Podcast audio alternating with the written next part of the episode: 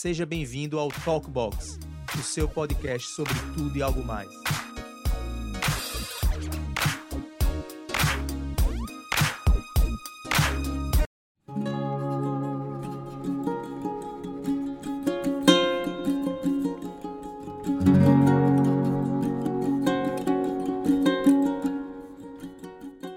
Fala galera, começa mais um episódio no nosso Talkbox e hoje a gente tem a honra de ouvir né, e conversar com Jacira.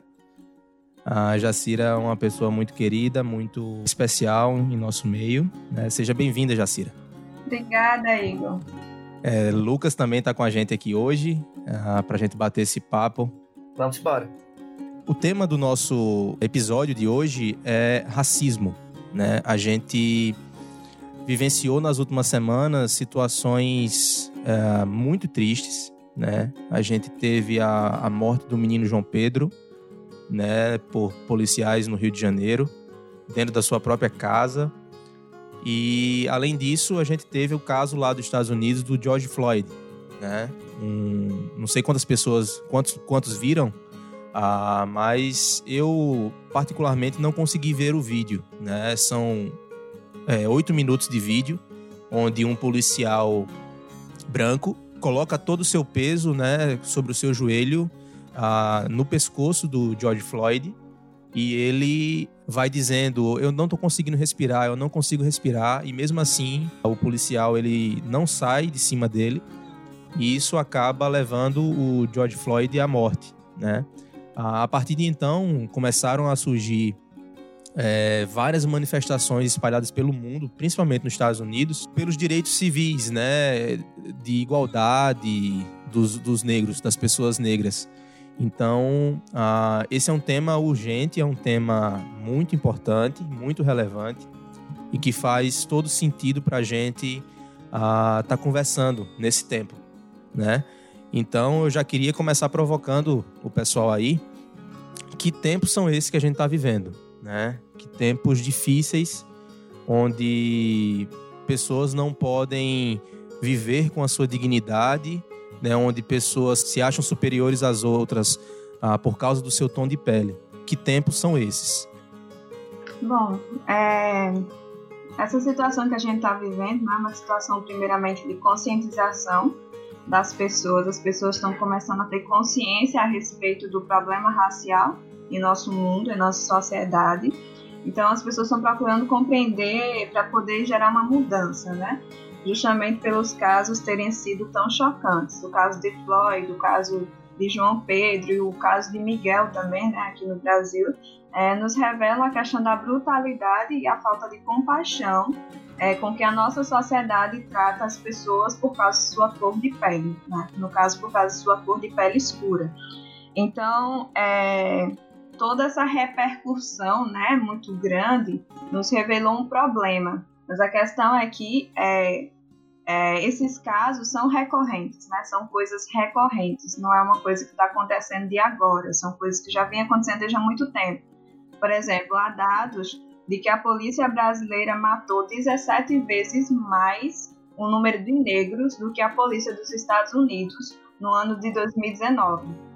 Então, é, esse é um problema que já vem repercutindo né, na nossa sociedade e revela a falta de compaixão com a pessoa negra, né, a forma como o negro, a pessoa negra é tratada na sociedade, o que revela que é um problema muito grande aqui mesmo, por exemplo, no Brasil. Né? nem, nem, a gente nem precisa ir para os Estados Unidos. Então, a gente vê nesses dados e tudo mais um problema muito sério que já vem reverberando desde há muito tempo. E que, no caso, as pessoas estão tendo consciência e procurando estudar né, para poder é, é, se posicionar e saber como fazer a partir de agora. Então, o que estamos vivendo, né, toda essa conscientização das pessoas para ver esse problema racial e, e solucionar, né, procurar soluções para isso, é, precisa nos levar a atitudes práticas, né, que é erradicar o racismo em nossos corações e, assim, chegando a erradicar o racismo na nossa sociedade. Ô, Jacira, é, dentro do que você está falando, uma expressão muito conhecida, o que está se tornando muito popular hoje, é a expressão do racismo estrutural, né? Uhum. E como isso já vem enraizado na cabeça das pessoas desde antes, desde muito tempo. É, explica um pouquinho o que seria esse racismo estrutural, é, é, é essa evolução histórica, esse problema histórico do racismo. Como que isso se dá? Bem, é, essa questão do racismo estrutural vem a partir de nós entendermos, por exemplo, o colonialismo e a escravidão. Então, por exemplo, os escravizados, eles foram transplantados, né, tirados dos seus locais, principalmente no continente africano, né, ao longo de mais de 300 anos foi para cá, né, para o Brasil. Foi de 1540 até 1860. Então, foi praticado durante todo esse período o tráfico negreiro. Então, é, geralmente traziam homens, né? É, porque eles tinham, eles eram mais fortes e tudo mais. E por que que era durou tanto tempo o tráfico negreiro? Porque as mulheres escravizadas, né? As mulheres africanas escravizadas, elas tinham problema com fertilidade, justamente pela baixa condição de vida que elas eram proporcionadas.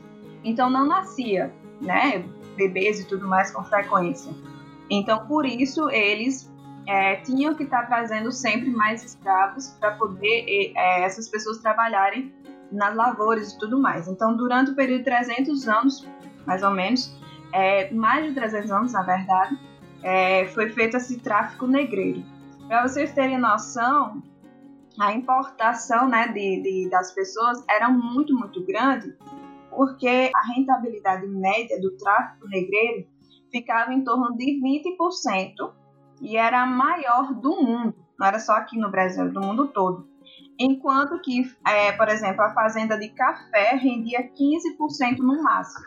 A gente sabe que um dos maiores produtores do café é o Brasil né? E rendia tipo 15%, enquanto que o tráfico negreiro rendia 20%. Né? Essa questão da rentabilidade. Por isso que a colonização e a escravização aqui no Brasil demorou tanto tempo para ser abolida. O Brasil foi um dos últimos países do mundo a abolir, a abolir a escravatura e é um dos países do mundo que, em que durou mais a, a escravatura. Se não me engano, foi o país que mais durou a escravatura no mundo todo. Então, quando aconteceu a abolição da escravatura, essa abolição ela não representou uma efetiva ruptura com o sistema escravagista. Então, a escravidão marcou profundamente o Brasil. É, é praticamente assim impossível entender as relações atuais é, sem entender a escravidão. Marcou profundamente. E quando houve a abolição, não houve uma ruptura com o sistema escravagista escravocrata. Então, os escravizados, né, de um dia para o outro, foram libertos, mas não foi lhes dado as condições de vida. Não foi lhes dado condições básicas de existência, saúde, educação, etc, etc, etc. Então, eles ficaram marginalizados. E isso reverbera até os tempos atuais, né? Foi a partir disso que surgiram os becos, vielas, favelas, que reverbera até os tempos atuais, que a gente tem isso na sociedade brasileira, e isso é reverberação do tempo de escravização e colonialismo. Então, é, tudo, a gente precisa entender né, que tudo que acontece no passado reverbera no presente. Né? O sábio já nos falou, não há nada novo debaixo do sol, tudo que aconteceu se repete. Então, é, antes, por exemplo, a gente via que os brancos, né, os senhores engenho, enfim, eles tinham acesso à educação, à, à saúde de qualidade, etc. Eles eram os que iam para a escola, para a faculdade, eles eram ensinados para isso. E os negros, as pessoas que eram escravizadas, elas, é, eles eram ensinados trabalhos manuais, justamente para que eles pudessem trabalhar nas lavouras e tudo mais, né? Então, a gente vê que isso reverbera nos tempos atuais. Por exemplo, se a gente for ver quem são as pessoas que estão nas faculdades, a gente falando de cor, né? Quem são os professores, quem são os intelectuais da nossa atualidade, pelo menos a maioria, né? Na nossa sociedade brasileira. São pessoas brancas, né? E quem são as pessoas que trabalham com, com trabalhos manuais ou trabalhos pesados, trabalhos não intelectuais? São justamente pessoas de cor preta, falando de cor, né? São pessoas pretas, são pessoas negras é, por exemplo, pedreiros, flanelinhas, vendedores ambulantes, etc. Então a gente vê que quando a abolição da escravatura aconteceu, não houve políticas de reparação para reintegrar os negros, os, os, as pessoas que foram escravizadas, para a sociedade. Então, não houve essa política de reparação. Políticas de reparação públicas para justamente é, reintegrar pessoas que eram marginalizadas da sociedade. Por isso é, que a marginalização das pessoas é, aconteceram no, no, passado e continuam acontecendo, reverberando até os, o presente tempo. Mesmo, por exemplo, não existindo colonização e escravização, o sistema colonial e o sistema escravocrata ainda reverberam nos tempos presentes. Quando a gente pensa no, no, no racismo, é, a gente encontra vários problemas que explicam né, o racismo e como ele se manifesta na nossa sociedade. Mas eu queria que a gente abordasse agora o racismo como um problema teológico, como uma questão teológica. Dentro desse, desse espectro da, da teologia, é, eu fico olhando onde é que a gente errou, né? E, e, e, normalmente quando a gente vai responder essa, essa questão, a gente vai voltar, a gente vai voltar lá para Gênesis e para a queda, que é quando tudo quando tudo muda, né? Quando tudo vira. E o racismo é só mais um pecado que realmente é, é resultado dessa queda, dessa dessa rebelião do homem contra Deus, né? Então, se a gente olha para para toda a escritura, a gente não vê Deus fazendo distinção de nenhum tipo, na verdade, né? Então, muito menos pela cor da pele. Ao longo de toda a escritura, Deus não faz distinção de ninguém por causa de cor da pele. E, e é interessante que a, que a palavra nos diz que Deus não olha o nosso exterior, né? Deus não olha como nós somos fisicamente. Deus não olha, Deus não está interessado se eu tenho ah, o cabelo grande, o cabelo pequeno, o cabelo crespo, o cabelo liso. Não, Deus não, não se interessa por isso. Deus não se interessa se eu sou branco, preto, amarelo. É, o interesse do Senhor está no nosso coração e o problema é o homem, né? E o pecado e o que o pecado fez do homem. É, e o racismo é um pecado contra a criação de Deus. Se a gente olha que Deus fez o homem à sua imagem e semelhança. Deus, é, a Bíblia não, não, não faz distinção entre Deus fez o homem branco à sua imagem e semelhança. Né? Deus fez o homem à sua imagem e semelhança. Então, o racismo é um, um, um pecado que nos separa da glória de Deus e, como qualquer outro, precisa de arrependimento, de graça, de misericórdia, de perdão do Senhor, para que nós possamos restabelecer o nosso o nosso relacionamento com Deus. Então é mais ou menos por aí. Se a gente olha ao longo da Escritura, a gente não vê Deus distinguindo ninguém por causa de tom de pele. Pelo contrário, Deus olha o nosso coração e aí o nosso coração é ruim, né? É, é de lá que, que vem. Uh, é dessa, dessa separação que vem a, a questão do racismo como um pecado. Acho que Jacira pode falar muito bem sobre isso. Sim, o racismo é pecado, né? O racismo é um atentado, como o Lucas falou, contra a graça criativa de Deus. Né? Foi Deus quem fez tudo, né? Todos, todas as coisas. Foi Ele quem fez os seres humanos. E no fim ele disse que tudo era muito bom. Tudo era muito bom. Então a mensagem que nós aprendemos do Evangelho, a mensagem que a gente aprende ah, nas Escrituras, por exemplo, em Filipenses 2, 3, versículos 3 e 4 é que nós devemos considerar os outros superiores a nós mesmos e não achar que nós somos superiores ao outro, como o pecado do racismo propõe. Então, é, tudo com relação ao pecado do racismo está ligado à questão do orgulho, está ligado à questão do orgulho no coração do homem, que se vê como superior ao outro, simplesmente por características, né? Características que o próprio Deus fez. Então, é, por exemplo, quando é que vai começar essa questão de divisão, né, de propriamente dito? É, em Gênesis 10, 31, que a gente vê que na, na Torre de Babel, né, Deus faz a divisão das pessoas e ele divide em línguas, em terras e nações.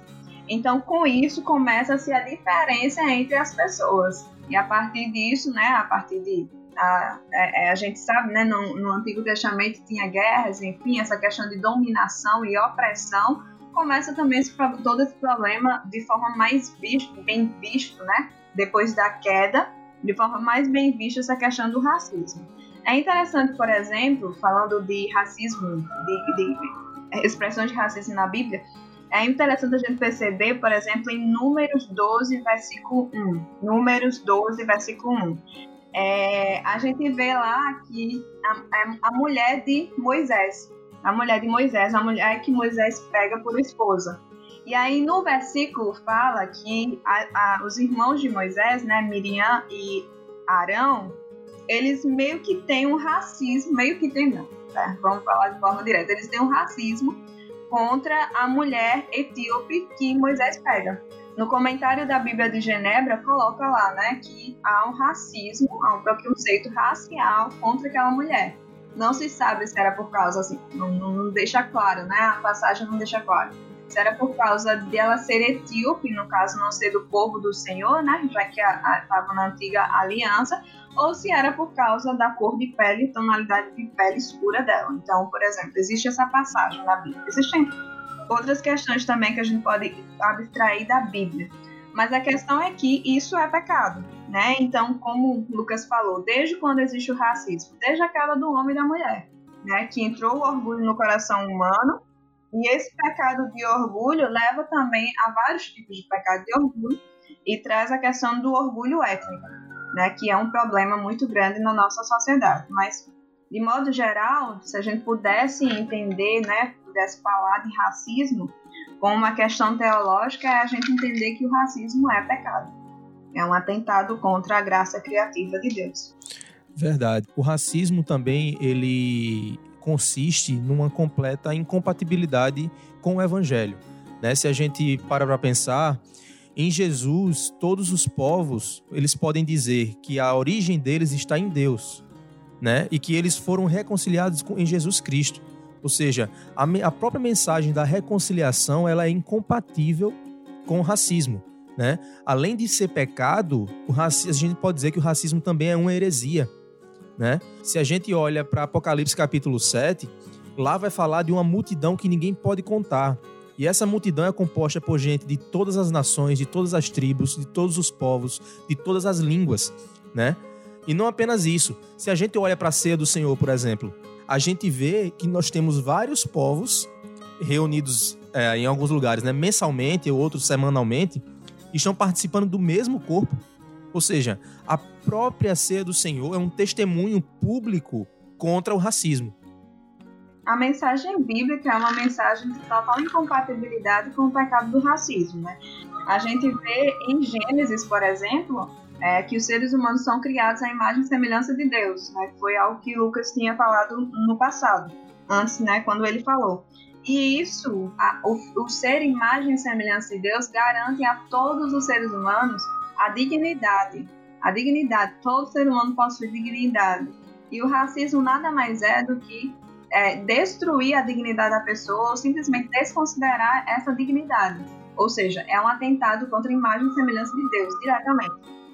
Então, é, ao longo da Bíblia também nós vamos ver, por exemplo, em Atos 10, 30, e ao longo das escrituras todas, a gente vê que Deus não faz acepção de pessoas, Deus não faz é, separação de pessoas, né? Então, aqui nós vemos que a Bíblia garante a equidade entre as pessoas. E por último, a gente vê como o Igor falou, né? É, que Cristo congrega em si povos de todas as tribos, línguas, povos, raças, nação, que é justamente o que a gente vê lá na divisão em Gênesis 10, 31. Houve essa divisão e a partir disso veio todos esses problemas, né? E no fim a gente vê que Deus, Cristo congrega, Deus, né, em Cristo congrega em si pessoas de todas esses, essas essas variedades que ele próprio fez. Então a gente vê em Apocalipse 7, 9 a 11. Isso garante a unidade. Então a mensagem da Bíblia é a mensagem de unidade na diversidade. É sermos unidos apesar de nós sermos diferentes. Então a gente precisa ter misericórdia e graça e procurar a unidade, né? Apesar de nós sermos diferentes e apreciando a diferença que Deus fez em cada um. Não há espaço, portanto, para qualquer sentimento de superioridade. Não há, portanto, espaço para o racismo. Quem crê em Cristo não pode, não cabe ser racista. O que eu fico, o que eu fico pensando é na cabeça de um racista, fruto muito também da, da visão eurocêntrica, né, daquele Jesus pintado branco, de cabelos longos e olhos azuis pelos, primeira, pelos primeiros retratos, né, vindos da Europa e depois também por causa da indústria cinematográfica dos Estados Unidos de, de retratar o Jesus branco também é, de cabelos de cabelos loiros e cabelos claros e olhos azuis é, como como vai ser surpreendente ou como é surpreendente a gente contemplar um Jesus do Oriente Médio, né? Muito provavelmente da pele escura, que não tinha o cabelo longo, muito provavelmente não tinha um cabelo longo, e, e que era um homem de, de feições assim grossas, né? Assim, e, um, um, carpinteiro que trabalhava com, com um serviço pesado mesmo, assim. E as pessoas têm o costume de, de pensar um Jesus e seus discípulos e, e todas as pessoas daquela região como brancos de cabelos longos e uma visão eurocêntrica mesmo de, de uma figura humana, né? E eu acho interessante como o Ariano Suassuna é, trabalha isso lá no, no Alto da Compadecida, né? Que Jesus aparece como um negro, né? Um negro do cabelo crespo, das feições mais grosseiras e os próprios personagens nordestinos da, da história do Ariano Suassuna é, têm preconceito com Jesus e na cena final lá, né? Ela, ela, é, Jesus aparece a eles no, no caminho e ela diz: Olha, às vezes Deus manda Jesus como um negrinho e para testar a nossa fé. É uma coisa desse tipo, ela fala. E ela volta, reparte o pão e entrega na mão, na mão do Jesus aparecido ali que eles não reconhecem, né? Então é, eu acho que essa visão eurocêntrica de um Jesus branco é, atrapalha, não, não sei se atrapalha, mas talvez alimente essa visão racista que muitos crentes têm, por incrível que pareça, né? A gente conversando aqui sobre essa sobre essa questão do racismo ser pecado, e as pessoas simplesmente não reconhecem isso porque porque Jesus para elas é um branco. E elas olham para para a representação de Jesus é um Jesus branco. E, e não fazem a menor noção do, de que isso para Deus realmente não importa. Que Jesus poderia ter sido um negro, poderia ter sido um asiático, poderia. Isso, é, essa questão é irrelevante para Deus. E na verdade, se apegar a isso é pecado.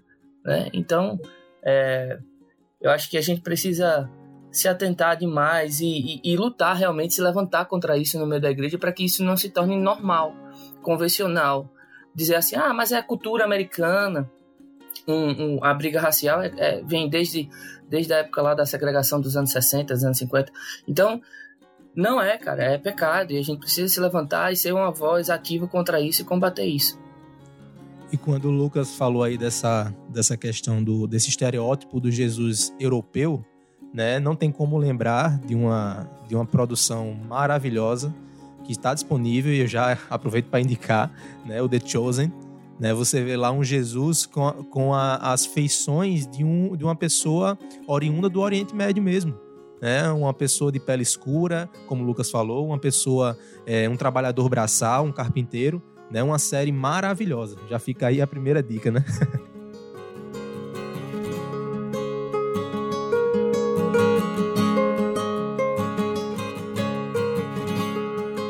o que mais me espanta, talvez, nessa questão do racismo hoje em dia, é ainda ter pessoas que acreditam que o racismo não é uma realidade atual.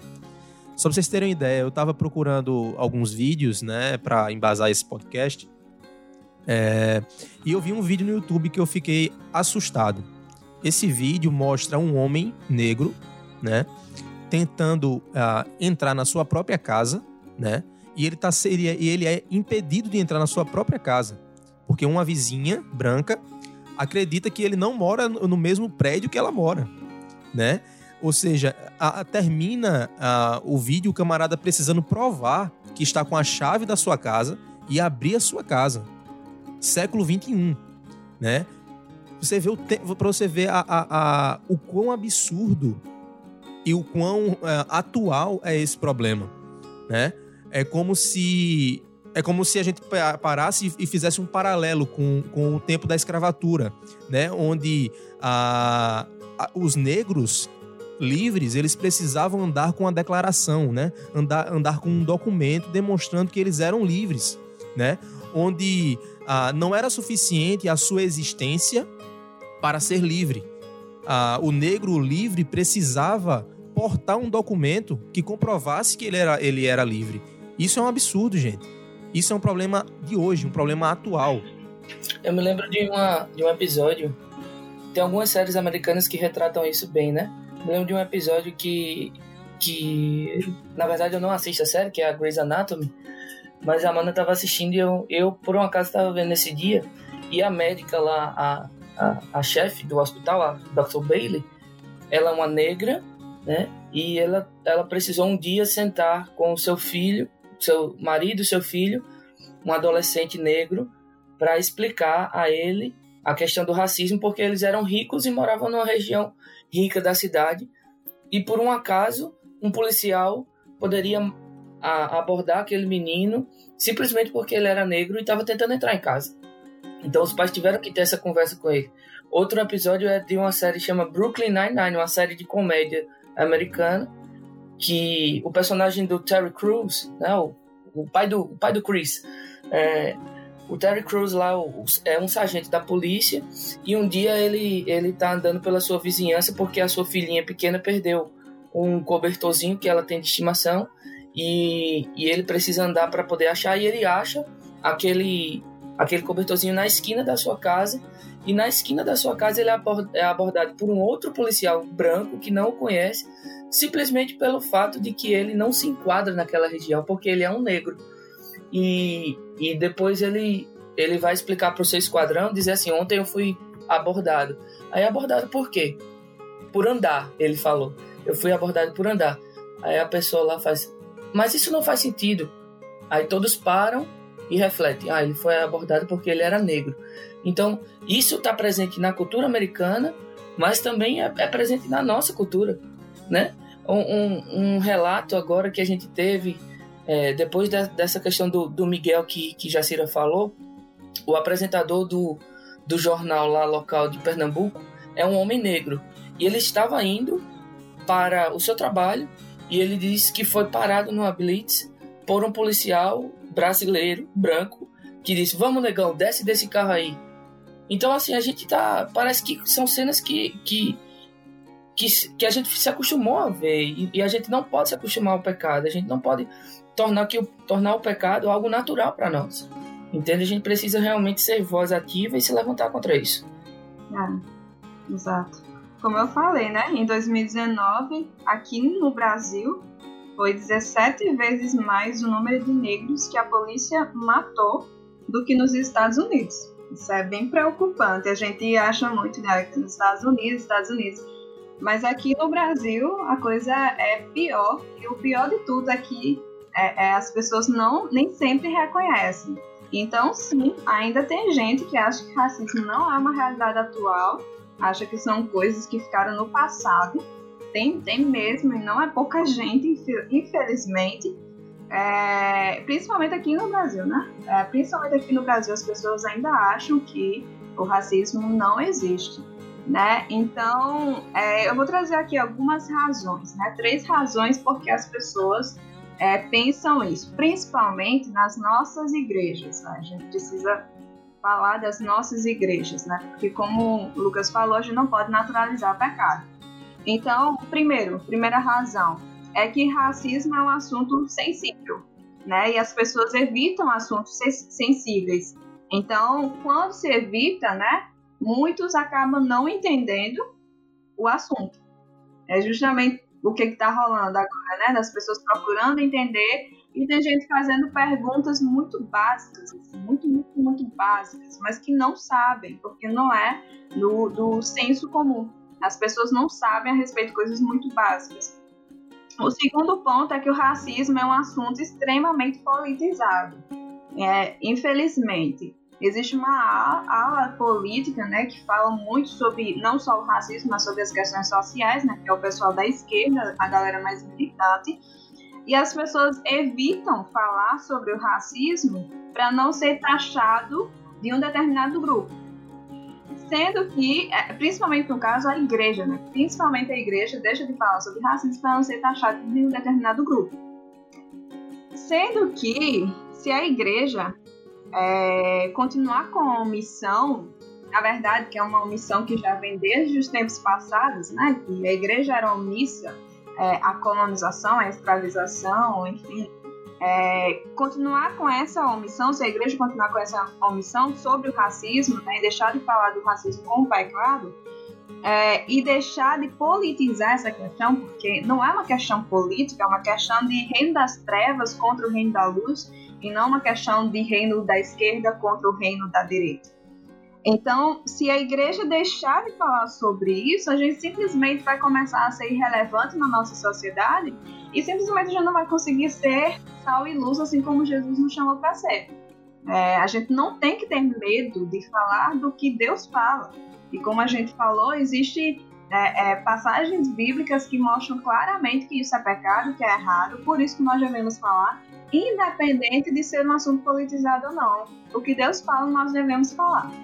E a outra questão, mas eu acho que é a questão que pega mesmo das pessoas não falarem sobre racismo e de evitarem isso e de negarem a sua existência, é porque é um assunto extremamente politizado. A outra questão é que, por último, o negro ele é marginalizado na sociedade, né? tanto no passado quanto no presente. E muitos não se importam, não se importam ou não dão atenção às dores dos negros. Isso aconteceu no passado, quando os negros eram escravizados, porque todo mundo era conivente, e até os tempos presentes, em que o negro sofre e muitas das vezes as pessoas não se importam com a dor dele. Então, é, sobre isso não tenho muito o que falar, né? Isso é um problema que nós precisamos resolver.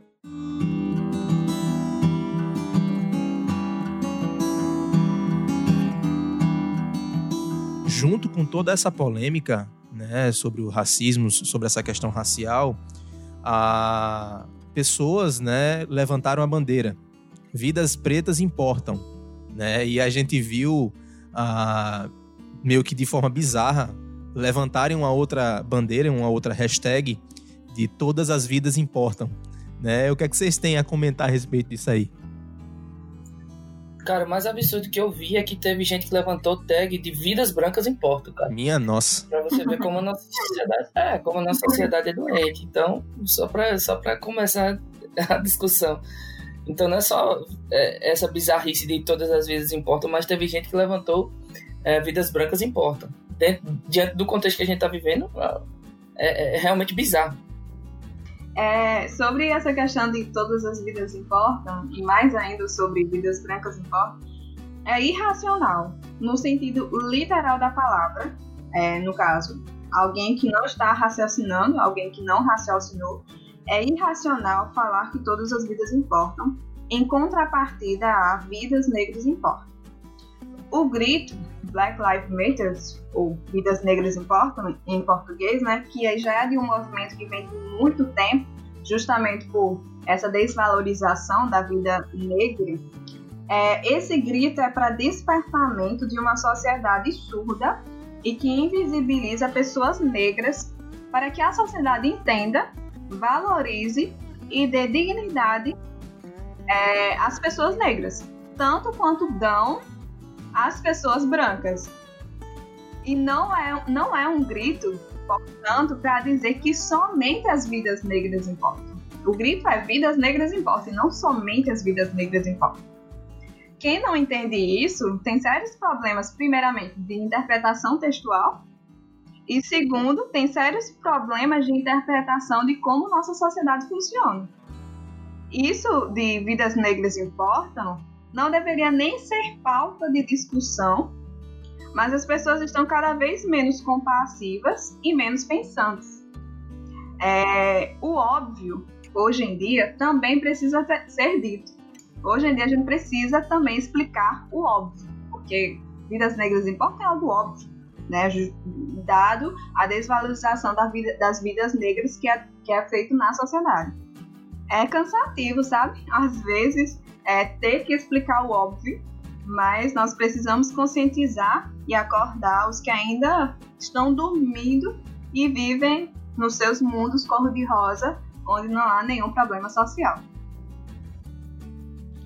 Cara, isso é muito, é, isso é muito bizarro, porque a, a gente levantar uma bandeira que vidas pretas importam significa que a gente está se acostando a uma parte, a, a, irmãos nossos que estão sofrendo, que estão padecendo há, há muito tempo já, sofrendo com, com isso.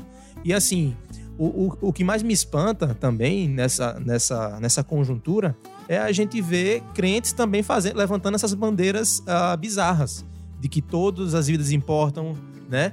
Uh, é como se, se o camarada lá no tempo de, de da igreja primitiva tivesse chegado para Tiago, né? Tiago disse que, que importa a gente cuidar dos órfãos e das viúvas. É como se o camarada chegasse para Tiago e dissesse: Ô, Tiago, a gente não deveria cuidar de todo mundo, não? Tá entendendo? É bizarro. Não faz sentido. É isso. É. Entende? Analogia Não, e assim, a, eu vi também uma, uma, outra analogia que eu achei maravilhosa, que foi de um, de um pastor da Hilson, é, que ele usou o Sermão do Monte, né? Não eu sei vi. se vocês viram. É, ele disse é, que bem-aventurados são os pobres, Jesus disse. Aí o, é como se o camarada interpelasse Jesus e dissesse: Mas Jesus não é bem-aventurado todo mundo, não, porque são os pobres. Entende? E os ricos, coitados, bichinhos, não são bem-aventurados. Tá entendendo? Né? Então, assim, é uma coisa, é uma coisa é, sem noção. É completamente sem noção. Ah, em meio ao sofrimento dos, dos, negros, a gente levantar bandeiras ah, contrárias a isso. É um absurdo. Ô, Jacira, eu queria que você falasse um pouco. Assim, eu e Igor, a gente não pode falar sobre racismo, né? A gente é branco. Eu sou branco. É, mas você é uma menina negra de Guiné-Bissau, vindo estrangeira, né? Vem, vem morar no Brasil claro, desde criança você se considera brasileira, mas assim, eu queria que você contasse a sua experiência. Você, você passa por isso, você sofre racismo. Como que isso se manifesta na nossa sociedade para você? Como que você passa por isso? Ah, são diversas situações, né? É, diversas, diversas situações. Desde, desde as mais assim reconhecíveis no sentido da, de ser velado, né? Como olhares, como, por exemplo, ir em locais um pouco mais abastados e as pessoas olharem para você, para mim, né, no caso, é, pelo fato de ser negra, né? Como eu falei, antigamente existiam locais brancos ou locais de negro e isso reverbera até os tempos atuais, né? Até, por exemplo, questões de tipo, teve uma vez na igreja, e eu era adolescente nessa época, e um rapaz, a gente tava conversando, né? E, e, um rapaz, ele era meu amigo, ele foi e disse assim: Caramba, imagina se Jacira fosse branca. Assim, do nada, assim. Aí todo mundo tava na roda ficou assim olhando, tipo, ah, que, né? Imagina, né? E tal. Isso foi um pensamento, completamente racista, não é? Qual o problema de ser negra, né? Então, se eu fosse branca, eu seria melhor, né? Segundo essa, esse, esse pensamento, mas pelo fato de ser negra, não sou tão sei lá, legal assim. Então, é, essa e várias outras situações no dia a dia, a pessoa que é negra sofre muito, né?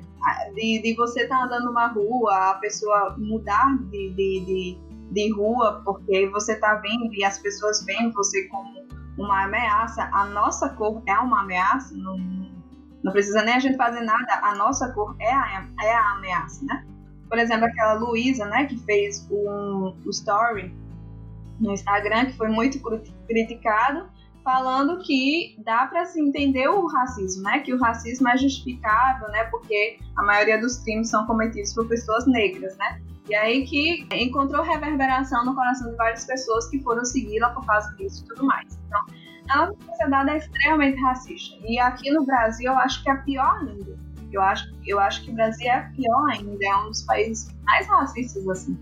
É porque é uma sociedade extremamente diversa e quando a gente vai ver os cargos realmente que dão melhores condições de vida, que dão é, poder, enfim, coisas desse tipo, são sempre por pessoas brancas e brancas de verdade. Então, há um problema muito grande na nossa sociedade brasileira e a gente precisa atentar para isso. É, e assim, ah, isso que o Lucas falou, essa pergunta que o Lucas fez para Jacira, ela é, ela é muito importante. Por quê? Porque a gente que é branco, né, a gente que tem cor clara, a gente pensa saber o que os negros sofrem, né? Mas na verdade, o que a gente tem que fazer é isso. A gente tem que calar a nossa boca e ouvir, ouvir o que os nossos irmãos negros é, têm a falar, né? Porque eles sentem isso de forma muito intensa, de forma muito real e tipo assim, a gente nem imagina muitas vezes o que é que eles passam. Então por isso que esse espaço é importante.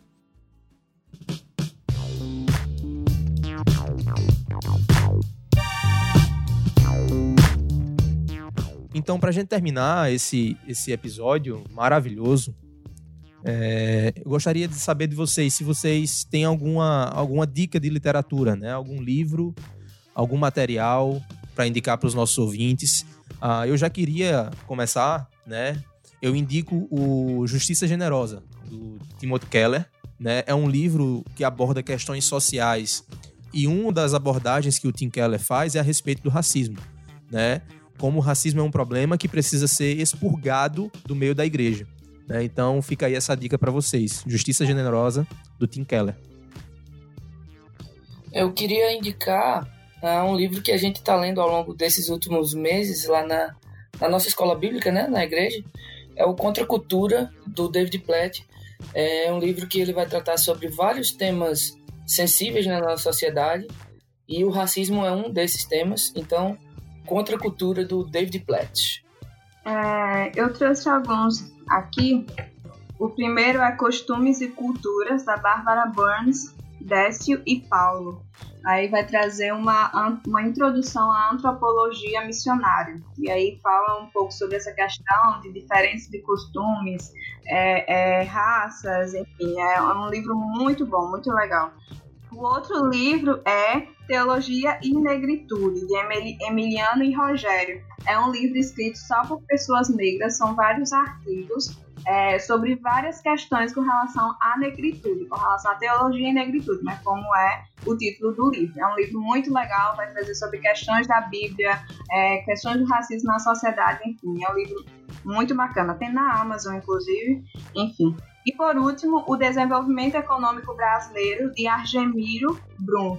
É um livro muito bacana que dá para você entender essas relações econômicas, como eu falei bem do início, né, com relação a como a colonização ajudou o, o, o desenvolvimento do Brasil, né, o desenvolvimento econômico brasileiro, e por que, que demorou tanto para a escravização e colonização ser abolida e o que reverbera na sociedade atual. Então, é, leiam livros de história, né, sobre, sobre o Brasil, principalmente, e o mundo, que aí já dá para compreender muita coisa.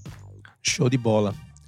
Jacira, minha amiga, minha irmã, muito obrigado pela sua presença aqui nesse episódio. É, eu e Lucas, a gente fica muito feliz né, de receber você aqui. E com certeza a gente vai ter outras oportunidades para conversar sobre outros assuntos. Muito obrigado. Obrigada a vocês, foi um prazer muito grande. Valeu, valeu, Jacira. Muito obrigado pela sua presença. Obrigado a todo mundo. Obrigado você que está escutando. Divulga nosso podcast para todo mundo. E em breve a gente está de volta. Beijo no coração. Esse foi o nosso terceiro episódio né, do nosso podcast. E a gente se vê no próximo episódio. Valeu!